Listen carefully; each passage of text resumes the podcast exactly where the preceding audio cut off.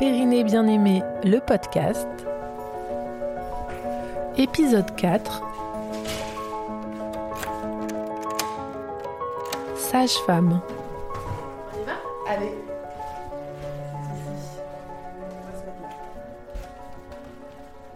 Bonjour, je suis Viviane Korkmaz, podcasteuse pour l'association Périnée Bien-Aimée, association qui œuvre pour le diagnostic et la prise en charge des douleurs périnéales et vulvaires.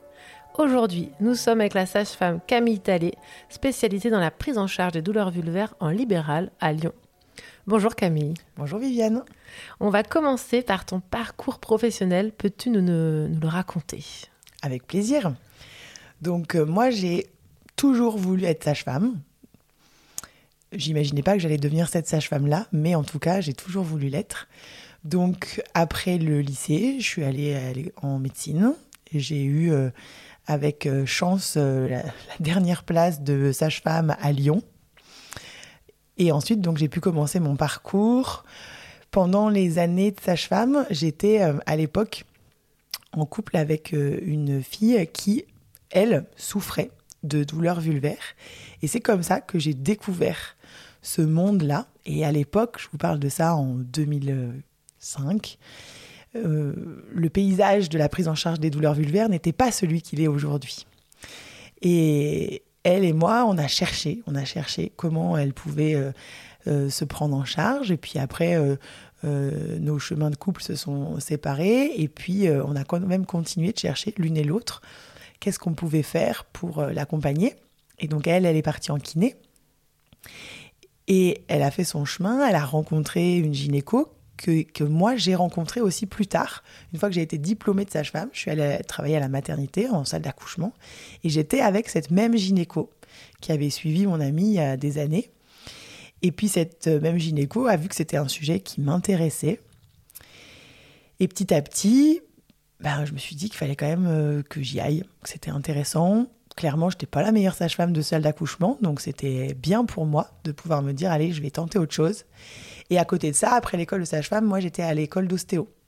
Et à l'école d'ostéo, on a tout un module en urogynéco que nous n'avons pas à l'école de sage-femme. Et donc j'ai découvert des techniques pour prendre en charge les douleurs gynécologiques. Et ça, ça a fini de me faire dire, allez, j'y vais. Donc, une fois que j'ai été euh, sage-femme diplômée, ayant fait un peu de maternité, euh, eh ben, je suis partie aussi en libéral. Donc, j'étais moitié à l'hôpital, moitié en libéral. Et en libéral, j'ai toujours fait que de la prise en charge des douleurs gynécologiques, avec une formation donc euh, dans mon parcours d'ostéopathie et une autre très belle rencontre puisque j'ai rencontré Lucette Dubo, qui était une kiné à l'époque à Paris, euh, qui était très très impliquée dans la prise en charge des douleurs vulvaires et qui m'a enseigné ce qu'elle savait.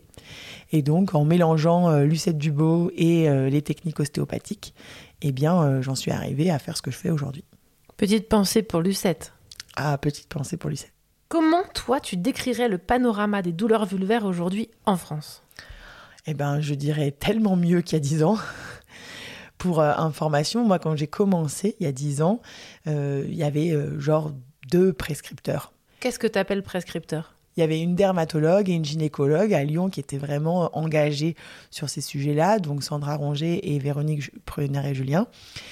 Et aujourd'hui, euh, je pense qu'on en est à 90, un truc comme ça, de personnes. Sur la région? Ouais, sur Lyon et la petite couronne, donc euh, pas loin quoi. Donc aujourd'hui, quand on est à Lyon et qu'on a des douleurs vulvaires, j'ai l'impression que le diagnostic est beaucoup plus rapide. Et aujourd'hui, on a beaucoup d'émissions, on peut lire des choses, on peut lire des articles, des livres. Euh, c'est quelque chose qui est en train vraiment de se démocratiser. On est en train d'ouvrir la parole là-dessus. Les femmes osent plus dire qu'elles ont mal. Les professionnels de santé sont moins désarmés face à une femme qui exprime ses douleurs. Donc je suis hyper optimiste pour les, années qui arrivent. Euh, J'ose espérer que dans 10 ans, les femmes seront prises en charge euh, à la minute où elles diront qu'elles ont mal. Et dans le concret, euh, ta pratique, ça consiste en quoi? Alors, la sage-femme, aujourd'hui, en France, elle a un champ d'action qui est immense. C'est-à-dire que on connaît la sage-femme pour la prise en charge de la grossesse et du postpartum. Voilà, ça c'est un fait. Mais la sage-femme aujourd'hui, elle peut faire du suivi gynéco, elle peut faire de l'échographie, elle peut faire des interruptions médicales de grossesse, elle peut faire, je vais en, oublier forcément, mais son champ d'action est immense.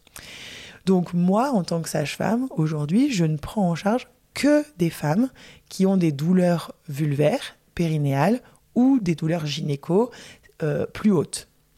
Voilà, notre activité au cabinet avec mes associés, c'est exclusivement ça. Donc pas du suivi de grossesse ou d'accouchement? Alors on a la chance d'être dans une grande ville et donc d'avoir nombreuses sages-femmes libérales et le travail en réseau étant euh, excellent, eh bien euh, les sages-femmes savent qu'elles peuvent nous envoyer les patientes douloureuses et puis qu'elles vont récupérer derrière leurs patientes une fois que euh, elle sera amenée sur le chemin de la guérison pour la suite. Donc non, on fait pas de suivi gynéco ou en tout cas extrêmement peu, pas de suivi de grossesse du tout et, et quasiment rien en post-accouchement. Vous êtes un peu euh, un grand tissu de sages-femmes qui connectaient entre vous les unes les autres? Exactement. Est-ce que c'est pareil dans d'autres professions? Ou est-ce que c'est plus. Euh, on voit ça plus facilement chez les sages-femmes? Non, je crois que c'est assez euh, commun. Bah, déjà, par exemple, quand tu prends les médecins, tu vois, le médecin généraliste, il est obligé d'avoir un réseau autour de lui pour envoyer des spécialistes. Donc ça connecte. En fait. Et puis, dans les, par exemple, dans les gynécologues, tu vas avoir des gynécologues qui vont être plus spécialisés en cancéro, plus spécialisés en vulvo, etc., euh, etc. Comme les dermatologues, tu as des dermatos spécialisés dans la vulve et puis d'autres dans la pédiatrie. Donc, en fait, on a chez nous, les sages-femmes, exactement la même chose. On va pouvoir se spécialiser dans quelque chose. Et comme on est dans une grande ville qui draine beaucoup de monde, ben on va pouvoir avoir la patientèle vraiment spécifique à notre spécialité. L'avantage de la ville l'avantage de la ville, mais qu'on est en train d'essayer de d'amener un peu plus en dehors de la ville, parce que plus on va former euh, des professionnels de santé, et plus justement ils vont pouvoir avoir recours les uns aux autres en sachant, bah voilà, j'habite euh, euh, au fin fond du Lot, mais il y a quand même une sage-femme qui est formée sur les douleurs à 40 minutes. Bah mais 40 minutes, c'est déjà pas mal. Donc on va pouvoir envoyer à cette sage-femme pour la prise en charge des douleurs et ensuite récupérer euh, notre patiente pour le suivi gynéco classique. Et qu'est-ce qui fait que tu te lèves toujours le matin pour continuer à exercer ce métier? Ben Parce que il y a dix ans, quand j'ai commencé, j'ai mis le doigt dans un engrenage dingue, dans un monde où il y avait quasiment tout à faire.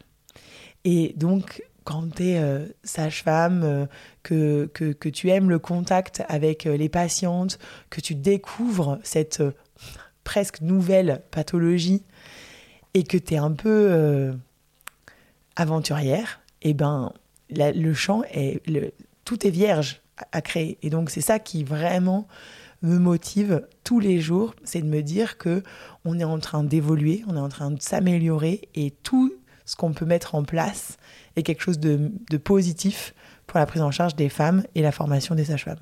Et est-ce que tu rencontres des difficultés dans ce parcours? Je rencontrerai toujours des difficultés, comme toute personne qui euh, euh, met en place des, nouvelles choses, parce que ben, des fois, la nouveauté, ça fait peur. Euh, la nouveauté, on n'y croit pas toujours. Il y aura toujours des difficultés, mais je crois qu'elles sont tellement minuscules par rapport à la, au gain, enfin, à tout ce qui est positif de cette aventure, que c'est pas ça qui va m'arrêter. Ça s'entend. J'espère. Concernant les douleurs vulvaires, donc tu nous as expliqué qu'en tant que sage-femme, euh, tu es plus prédisposée à recevoir euh, peut-être des personnes enceintes ou en postpartum pour les douleurs vulvaires, c'est ça? Exactement. Moi, je vais suivre des femmes pendant leur grossesse ou dans le postpartum qui sont des femmes douloureuses. C'est-à-dire que je vais travailler conjointement avec sa sage-femme ou son gynécologue ou son médecin généraliste euh, pendant la grossesse. Par exemple, la grossesse, c'est un moment idéal pour diagnostiquer des douleurs, puisque il y a un moment donné, peut-être, il faudra que cette femme soit examinée. Ou en tout cas, on va se questionner sur comment elle a obtenu cette grossesse. Et donc, euh, si on lui pose la question, est-ce que euh, il y a des douleurs pendant la sexualité ou est-ce que vous avez des douleurs vulvaires Eh bien, la femme va peut-être pouvoir plus en parler parce qu'il y a un objectif dans neuf mois c'est que ce bébé, il va passer par là, certainement. Et donc, elle peut être angoissée de ça. Donc, c'est un moment privilégié pour prendre en charge les femmes. Et en plus, c'est un moment où on sait que ça marche. Parce que on sait que le massage du périnée euh, autour du septième mois, eh ben, il va avoir comme conséquence, tout d'abord, de faire en sorte que la femme va connaître son anatomie. Donc, quand on a moins peur, c'est plus facile. Quand on connaît, on a moins peur. Ensuite, on va réussir à assouplir les tissus, donc on va diminuer le nombre de LOSA, des lésions du sphincter, des lésions obstétricales du sphincter anal, donc c'est des déchirures qu'on dit euh, importantes à la naissance par voie basse. Et enfin, on va diminuer les douleurs donc périnéales dans le postpartum. Donc on va pouvoir accompagner ces femmes dans la prise en charge de ce massage ou en tout cas dans la connaissance de ce périnée. Et j'aime à dire que pendant la grossesse, on doit faire, et ça c'est important, de l'éducation périnéale pour pouvoir diminuer notre rééducation en postpartum. Ça c'est un discours qui est peu entendu, non? C'est un discours qui commence à être entendu. Et, j'encourage vraiment euh, les sages-femmes, les kinés qui voient des patientes pendant leur grossesse à faire une consulte dédiée à ce périnée pour justement leur apprendre aux femmes comment ça marche leur anatomie, de quoi est composée et comment elles peuvent en prendre soin. Parce que si elles connaissent, ben dans le postpartum, ça sera beaucoup moins inquiétant, même s'il y a une cicatrice. Mais par exemple, euh, les personnes qui sont enceintes, est-ce qu'elles peuvent arriver euh, avec des douleurs qu'elles n'auraient pas vues avant leur grossesse?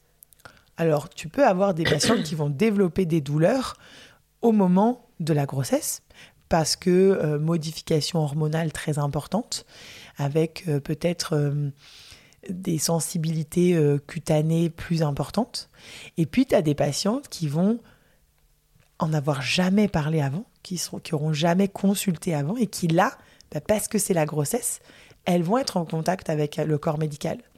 Et si ce corps médical a l'intelligence de lui poser la question, parce que c'est ça aussi, le plus important, c'est que nous, professionnels de santé, on ouvre la porte et qu'on n'ait pas peur de l'ouvrir parce qu'on a des solutions à lui proposer. Donc, on va, nous, professionnels de santé, dire, proposer à la dame, on va lui dire, euh, Madame, est-ce que vous avez euh, des douleurs euh, vulvaires ou périnéales ou est-ce que votre sexualité est confortable? Est-ce que l'obtention de la grossesse s'est bien passée? Et puis, on ouvre la porte. Peut-être qu'elle répondra pas tout de suite, qu'elle répondra plus tard. Et puis parfois, on va découvrir ces douleurs-là le jour où il faudra faire un prélèvement vaginal parce que la femme sera super stressée, aura pas envie, serrera les dents, enfin voilà. Mais c'est pas grave, il est jamais trop tard. Et avant de parler du postpartum, comment ça se manifeste les douleurs vulvaires pendant la grossesse exactement? Eh bien, ce sont souvent des femmes qui vont se plaindre soit de brûlures ou en tout cas d'inconfort au port du sous-vêtement. Euh, ce sont des femmes qui vont aussi pouvoir décrire euh, des modifications dans leur sécrétion du fait du bain hormonal de la grossesse. Euh, on va avoir des sécrétions qui sont différentes et qui peuvent être ah, mal vécues par les patientes. Et donc quand tu vis mal tes sécrétions, tu vas avoir tendance à te laver beaucoup. Et si tu te laves beaucoup, ben, tu risques d'assécher ta vulve. Et alors que là, on est dans exactement le contraire. On veut hydrater pour que les, les tissus soient le plus souples possible pour qu'ils se distendent le plus facilement possible le jour de l'accouchement. Donc ça va se manifester plutôt comme ça. Des brûlures, des démangeaisons, une gêne, un inconfort. Voilà. Et donc si on parle maintenant du postpartum, mm. qui est le l'après, déjà est-ce que tu peux définir le postpartum? Parce qu'il y a tellement de possibilités de postpartum que de quoi on va parler avec toi? Alors, on pourrait prendre la définition de l'OMS qui dit que le postpartum, c'est les six semaines qui suivent la naissance quelle qu'elle soit, cette naissance. Euh, c'est-à-dire les six semaines, dans ces six semaines, généralement, au bout de six semaines, il y a le retour des règles, le fameux retour de couche. Ce qui est absolument pas vrai pour des femmes qui, par exemple, vont allaiter au sein exclusivement et qui peuvent avoir un retour de couche dans deux ans si elles allaitent très longtemps. Donc on va avoir une deuxième définition du postpartum qui va être celle qui dit neuf mois pour faire la grossesse, neuf mois pour défaire. Donc on aurait entre neuf mois et un an de postpartum. Et puis, on pourrait citer Anna Roy qui dit que le postpartum dure trois ans. Donc, en fait, le postpartum, la durée, c'est la durée que va décider la femme pour elle. Et alors donc, comment se manifestent les douleurs? On imagine bien qu'elles sont différentes qu'avant, pendant le postpartum, c'est quoi? Alors, tu vas pouvoir avoir des douleurs dans le postpartum immédiat, c'est-à-dire dans les 3-4 jours qui suivent l'accouchement, quel qu'il soit, hein, césarienne ou euh, accouchement voix basse, des patientes qui vont manifester des douleurs à la maternité. Donc ça, c'est des douleurs qu'il faut absolument prendre en charge. On est capable de donner des antalgiques, on est capable de mettre du froid, on est capable de mettre une crème anesthésiante, on est capable de faire de la técar thérapie sur des douleurs vraiment fraîches pour aider la patiente à euh, cicatriser ou en tout cas à être plus confortable dans son postpartum immédiat. Parce que bah, si on a mal, on bouge moins, c'est moins facile de donner le biberon ou le sein à son bébé, lui changer la couche, etc. Ensuite, on va avoir des douleurs, par exemple, euh, qui peuvent se manifester un petit peu plus tard. C'est-à-dire que la femme, euh, au bout de quelques euh, semaines, peut-être, elle va être dans une dynamique où elle a envie de reprendre une sexualité au moment où elle le désirera, et puis au moment où elle désire reprendre cette sexualité, quelle qu'elle soit, pénétrative ou non, eh bien, il y a des douleurs. Ou en tout cas, il y a une appréhension. Donc là, bah, il va falloir accompagner la femme sur ces douleurs un petit peu plus décalées par rapport à l'accouchement, mais qui en sont pas moins des douleurs importantes. Et puis après, il y a des femmes qui vont euh, euh, complètement s'oublier pendant des mois et des mois et euh, qui vont se réveiller au bout d'un an parce que bah, c'était comme ça. Et au bout d'un an, elles vont, elles vont s'écouter enfin et elles vont se rendre compte qu'en fait, il y a quelque chose qui ne va pas. Depuis l'accouchement, il y a quelque chose qui ne va pas. Ça peut être des douleurs périnéales ou des douleurs plus profondes au niveau de l'utérus. Et alors toi, comment tu prends en charge ces personnes? Est-ce qu'il y a un protocole euh, particulier Alors, on a la chance en France d'avoir des recommandations depuis 2018 qui ont été données par la société euh, scientifique Convergence PP qui a émis des recommandations de première intention et de deuxième intention. Donc formidable, on peut se baser sur ces recommandations scientifiques qui sont de, des recommandations en, en médecine qu'on dit de grade A, c'est-à-dire qui sont vraiment scientifiquement prouvées. Donc ces recommandations, elles s'appuient sur un triptyque. Ce triptyque de première intention, premièrement, prise en charge de l'hypersensibilité cutanée. Deuxièmement, relaxation périnéale. Troisièmement, prise en charge globale de la femme.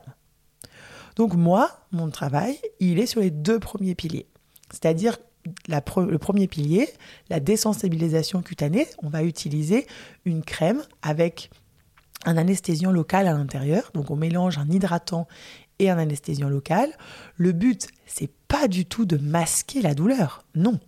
Cette crème, elle va être à appliquer matin et soir pour venir désensibiliser une patiente qui a passé des jours, des semaines, des mois à être douloureuse. Ou donc ces capteurs à la douleur sont complètement affolés dès qu'on vient les toucher. Donc premier temps, désensibilisation cutanée. Deuxième temps, que je vais pouvoir mettre en place moi en tant que sage-femme, c'est la relaxation périnéale. C'est-à-dire qu'on va apprendre à cette femme à comment elle va faire pour détendre son périnée? Parce que, je te prends l'exemple, tu as mal au ventre, ben, tu vas te recroqueviller sur ton ventre en chien de fusil. C'est-à-dire que tous tes muscles vont se contracter autour de ton ventre. Et bien le périnée, c'est pareil. Si tu as mal au périnée en postpartum ou même que tu as eu mal pendant ta grossesse, les muscles du périnée vont avoir tendance à s'être contractés autour de la vulve et de l'anus. Donc le travail, c'est d'apprendre à relâcher son périnée.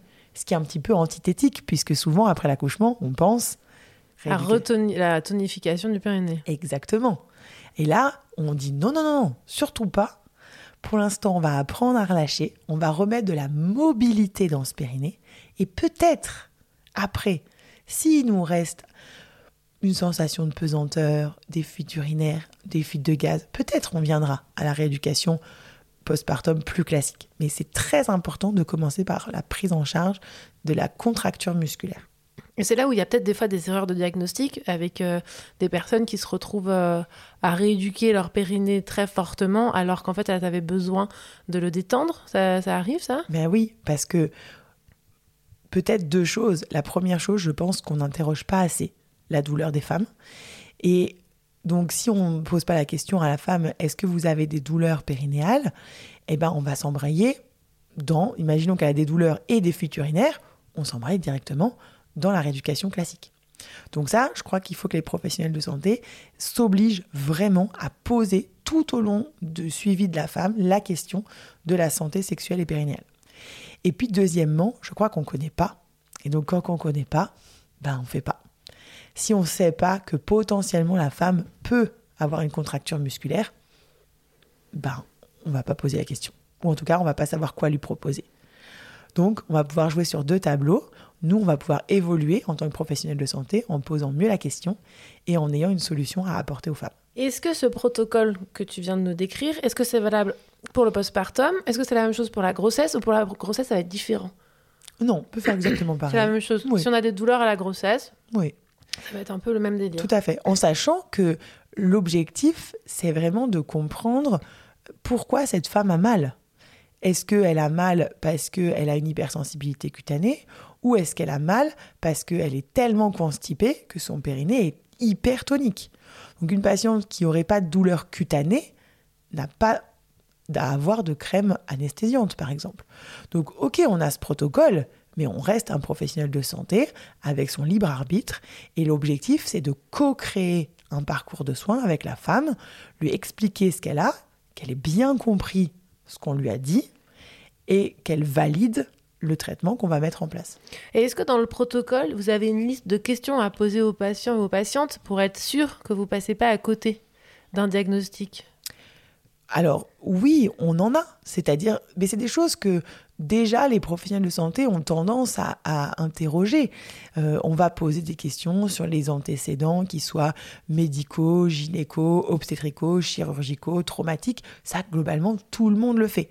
Par contre, il faut toujours avoir ce petit, cette petite oreille sur, OK, il y a eu une ancienne grossesse, est-ce qu'il y a eu des douleurs au niveau périnéal? Non Ok, impeccable.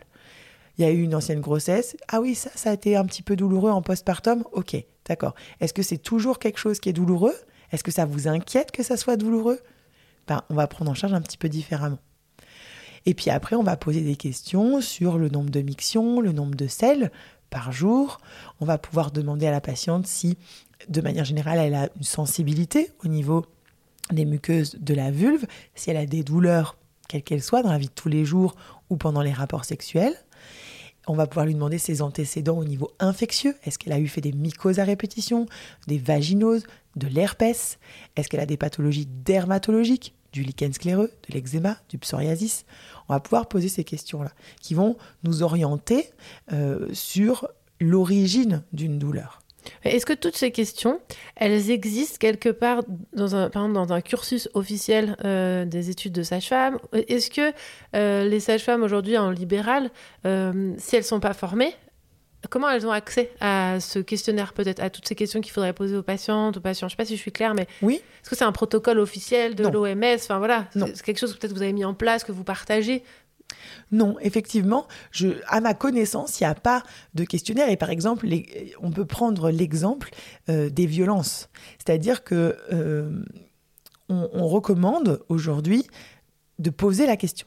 On demande que ça soit fait dans la consultation euh, de, demander est-ce que vous avez ou vous êtes victime de violences physiques, verbales, psychologiques.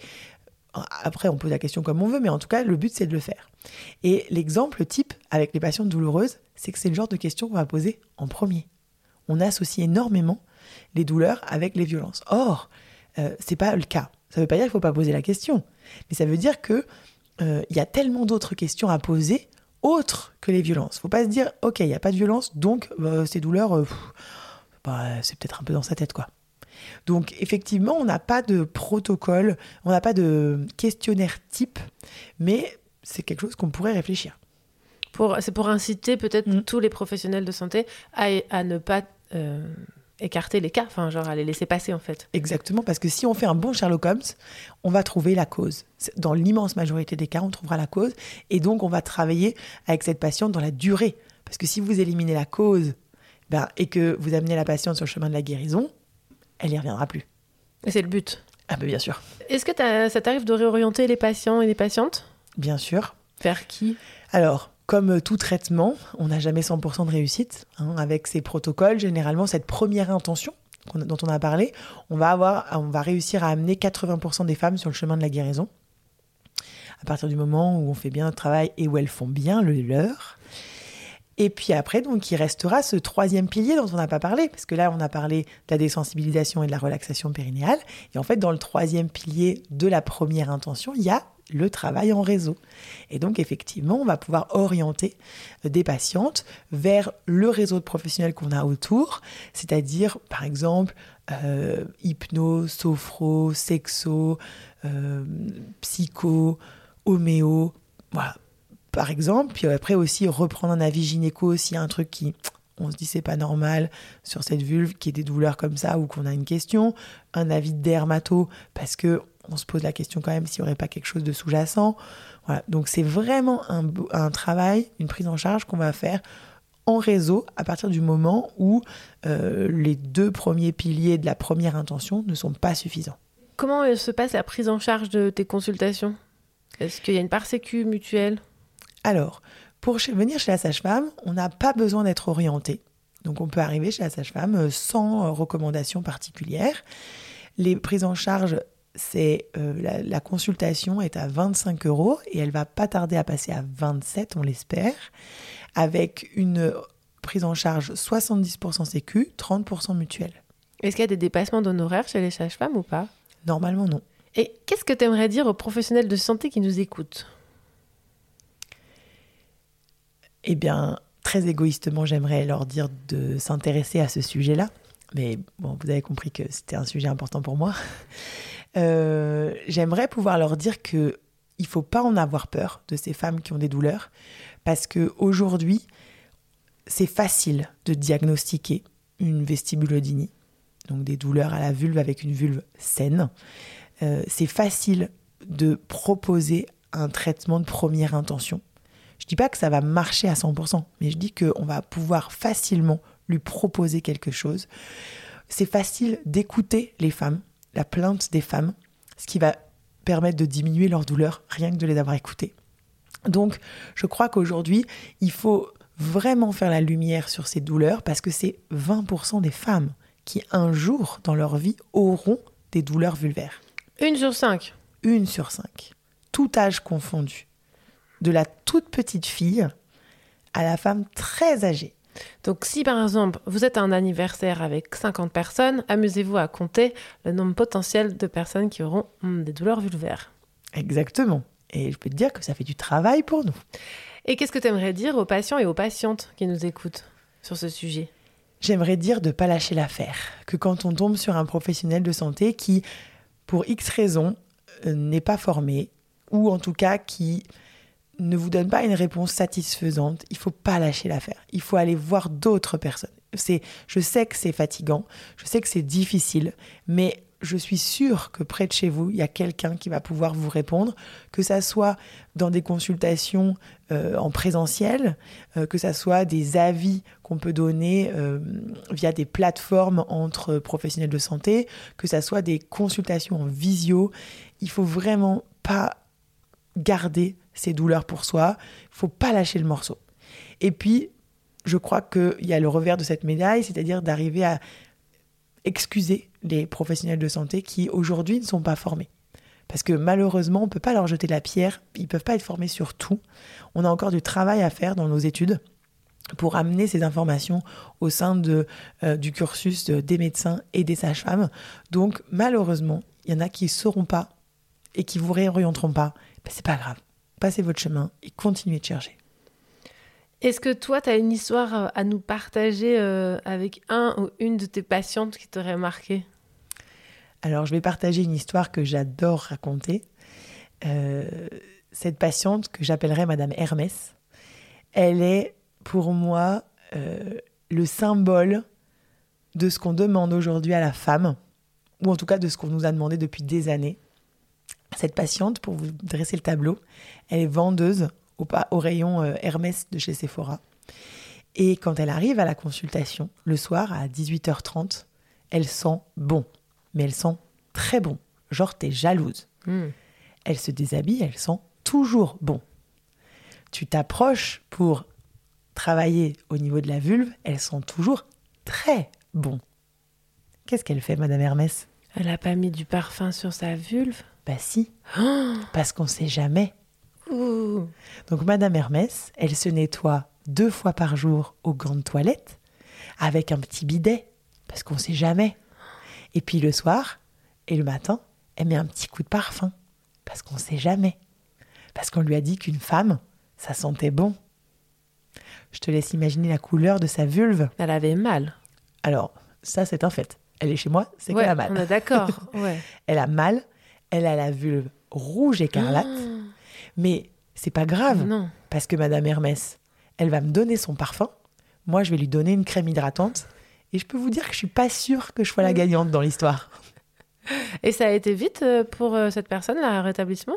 Enfin, Alors, plus ou moins parce qu'il a fallu déconstruire que la femme a des sécrétions, que la femme a une vulve, que si on veut que cette vulve soit soyeuse, c'est pas du parfum qu'il faut lui mettre, c'est un hydratant. Parce que j'ai oublié de te dire que cette patiente, elle a 50 ans. Donc elle se traîne 40 ans d'injonction sur comment une femme doit être, doit être au niveau de sa vulve, au niveau de son hygiène, etc. Donc il a fallu un petit moment pour qu'elle comprenne que son odeur naturelle, c'était une bonne odeur. Donc voilà, petit à petit, elle a réussi à lâcher son parfum, à passer avec un peu d'huile d'onagre, et puis elle était ravie. Ouais, donc il y a un gros taf de, euh, de psychologie, enfin pas d'éducation, pas d'éducation, mais aussi de prévention euh, aux patients et aux patientes pour leur expliquer comment ça fonctionne vraiment. C'est au-delà de- du toucher et tout, là, c'est vraiment euh, de la transmission. Exactement. C'est-à-dire que si on apprenait à toutes les petites filles que quand sa vulve la gratte, c'est pas une mycose, forcément, que peut-être juste ça la démange un petit peu parce que sa vulve elle est toute sèche. Donc elle mettrait un petit coup d'huile végétale, puis on n'en parle plus. Si on apprenait à toutes les femmes que les sécrétions c'est la vie, j'adore dire vulve soyeuse, vulve heureuse, parce que les sécrétions c'est la vie, c'est normal. On a besoin des sécrétions pour que les lèvres externes et les lèvres internes ne frottent pas les unes contre les autres et fassent un espèce de hi, hi, hi à chaque fois qu'on marche. Non. Donc effectivement, si on apprenait ça dès le début aux personnes qui ont des vulves, on aurait certainement beaucoup moins de douleur. Et bien sûr, si on n'avait pas cette euh, phrase débile qui dit Tu verras la première fois, ça fait mal. Hmm. Ça, c'est interdit. C'est interdit. Cette phrase doit être bannie. Exactement. On dit qu'elle n'existe plus. Hop, allez, hop, j'ai jamais entendu cette phrase. Non, moi non plus. Camille, si je te dis V comme, quel mot te vient à l'esprit Si tu me dis V comme, je vais dire virage. Parce que clairement, c'est pas un parcours de tout repos. Aujourd'hui, on sait que on met entre 5 ans à 7 ans avant d'arriver à un diagnostic. On sait que on va avoir allez peut-être entre 8 et 10 consultations qui vont servir à rien avant d'arriver à ce diagnostic. Mais comme tous les virages, à la fin, il y a le, le but qu'on s'était donné. Et donc, je crois qu'il faut vraiment garder ça en tête, qu'il va falloir faire quelques virages avant d'arriver au bon professionnel de santé, au bon protocole de soins, à la bonne prise en charge pour vous. Et vraiment, il faut garder ça en tête. C'est pas un parcours facile, mais on va y arriver. C'est pas une ligne droite. C'est pas l'autoroute du- du- de la soignade, quoi. C'est effectivement la- la- le- l'entrée de la vulve, si on imaginait comme une espèce de, de, de maison à la fin, elle est un petit peu loin, c'est sûr. Les méandres. Exactement. Mais, mais je- j'ai vraiment bon espoir que euh, on va y arriver à cette ligne droite. Road 66, nous De- voilà. Route 66 de la vulve, bientôt. Merci beaucoup Camille pour euh, ton, tes réponses et ton partage. Avec plaisir, merci beaucoup à toi. Nickel. C'était Périnée Bien-Aimé, le podcast. Périnée Bien-Aimé est une association de professionnels de santé qui œuvre pour le diagnostic et la prise en charge des douleurs vulvaires. Retrouvez plus d'informations sur le site internet périnée-bien-aimé.fr. L'association est aussi présente sur Instagram, at Périnée Bien-Aimé, et sur Facebook. V comme voter. Si vous avez aimé cet épisode, soutenez le podcast en mettant un maximum d'étoiles et en le partageant. Ainsi, vous participerez vous aussi à la visibilisation des douleurs vulvaires. Merci pour votre écoute.